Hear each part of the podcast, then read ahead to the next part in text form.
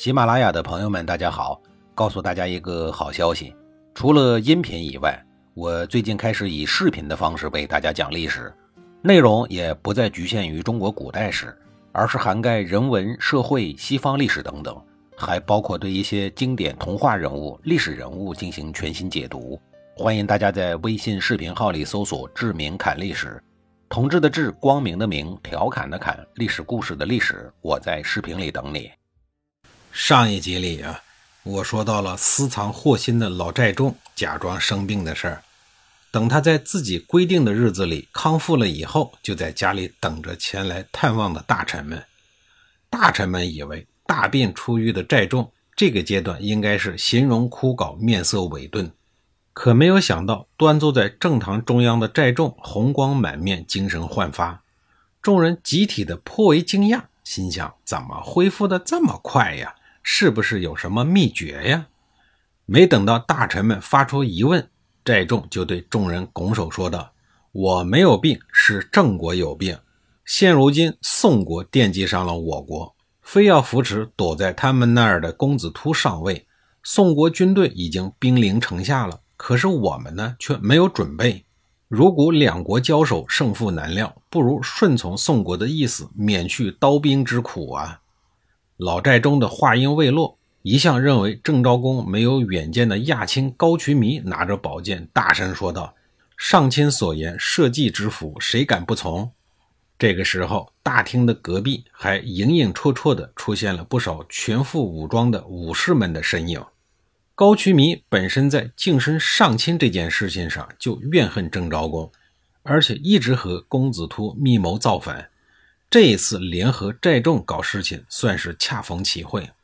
一大群文臣武将看到这个情况，顿时集体傻眼了，只能同意。再说了，都是老郑家的事儿，谁干国君还不是一样啊？我们争来争去，能有个什么好啊？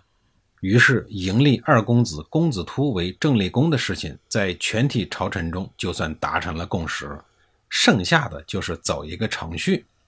这边的事情解决了，那个国君位子还没有坐热的郑昭公也得解决呀。怎么解决呢？当面谈心，让人家退位，这话当面说不出口啊。既然当面不好，那就书面吧。于是寨众派人给郑昭公送了一封信，大概的意思是说：您父亲本来是不愿意立你为国君的，后来本人极烈的劝谏，您这才登上了国君的宝座。现如今宋国人不干了，还派兵来了。咱们国内呢也是人心不稳，不如啊，您先主动的退位，到国外住一些个日子，将来有机会，我再想办法让您回来复位。郑昭公看事已至此，没办法，只好跑到了魏国寻求政治避难。就这样，新国君郑立公在寨众、高渠弥、宋国的雍纠，也就是寨中的女婿等人的簇拥下，粉墨登了场。由于郑立公是依靠宋国和寨众上位的，他在国内呢也没有什么根基，因此啊，国内的一切朝政大权全都归了寨众所掌控。让雍氏的儿子雍纠娶了寨众的女儿，就能控制寨众。实际上，这种想法太天真可笑了。寨众掌握了大权以后，完全架空了郑立公和雍纠。宋庄公帮他们搞了半天的政变，什么玩意儿也没有得到。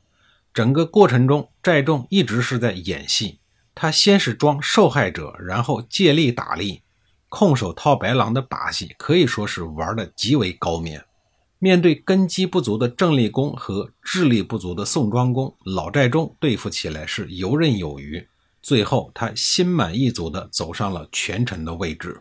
宋庄公虽然智力上玩不过寨众，但是他有武力呀。你不是把控了国君吗？那好，你郑国国君是我们宋国鼎力扶持的，没错吧？我为你扶持了一个傀儡国君，你不能不给回报啊！于是，自郑立公登基后开始，宋国便开始向郑国索要好处费：三座城池、白璧、黄金和当年的三万担稻谷。开始的时候，寨众和郑立公也觉得应该给宋庄公好处费。面对宋国不合理的索贿，寨众是大开国库大门，尽力尽量的满足他们，可没成想，宋庄公索要好处费是一方面，毕竟钱财也是个好东西。但其最主要的目的是想刺激郑国上下，挑起战争，进而达到干掉寨众、削弱郑国实力的终极目的。慢慢的，郑立公也看出来了，再多的钱财也填不满宋庄公那深不见底的胃口，只有战争才能彻底的解决问题。于是，公元前六九九年，被逼急了的郑立公率领晋国、鲁国两国的军队和宋国交战。宋国也不傻，联络了齐国、魏国、燕国这几个国家，倒是给了宋庄公面子，分别支援了一部分军队，组织了四国联军和郑国开战。结果四国军队还兵败了，索要钱财没有了，打仗又打败了。这一下子，宋庄公对郑国是恨到了极致。次年，宋庄公派使臣将郑国之前交纳的金银财宝全部都送给了齐国、蔡国、陈国和魏国，花重金请求四国出兵帮助自己复仇。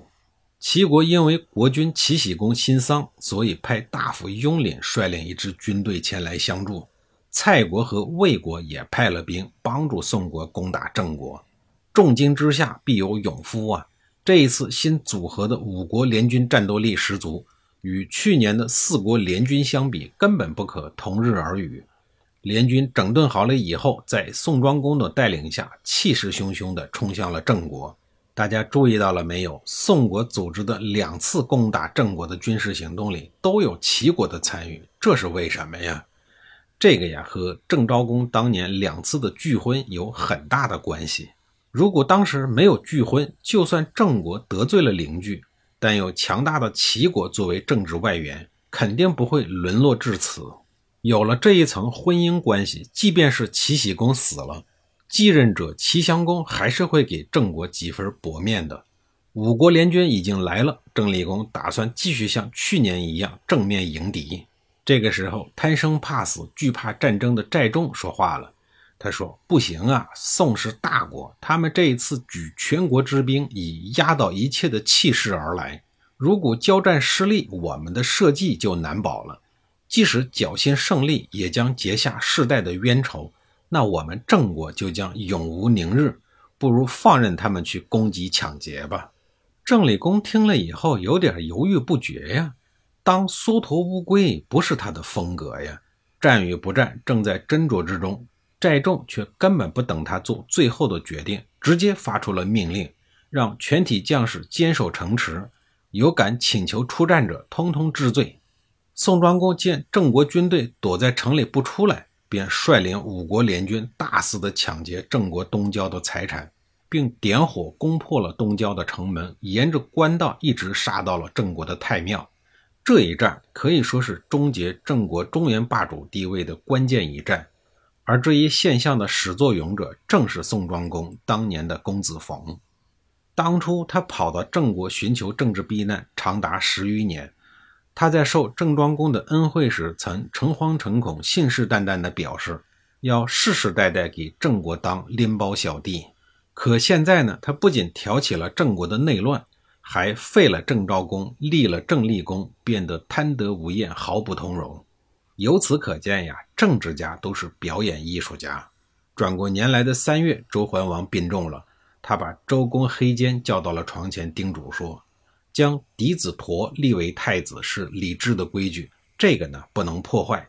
但是呀，我的小儿子子克却是我最钟爱的儿子，现在就托付给你了。将来胸中弟及这件事，希望由您来主持。”您听一听呀，他都快要死了，还要留下祸患的种子。这些后话呀，咱们后面再说。咱们现在就说眼前的。周桓王驾崩了以后，周公黑肩奉命拥立太子佗登上了天子的王位，这就是周庄王。郑立公听说周王朝发丧，就打算派使臣前去吊唁。寨众跳出来坚决制止说：“周桓王是你爸的仇人啊！祝丹当年曾经射中了他的肩膀。”如果你派人去吊唁，只会自取其辱。郑理公表面上虽然答应了，但内心对寨中的怒火更加的炽烈。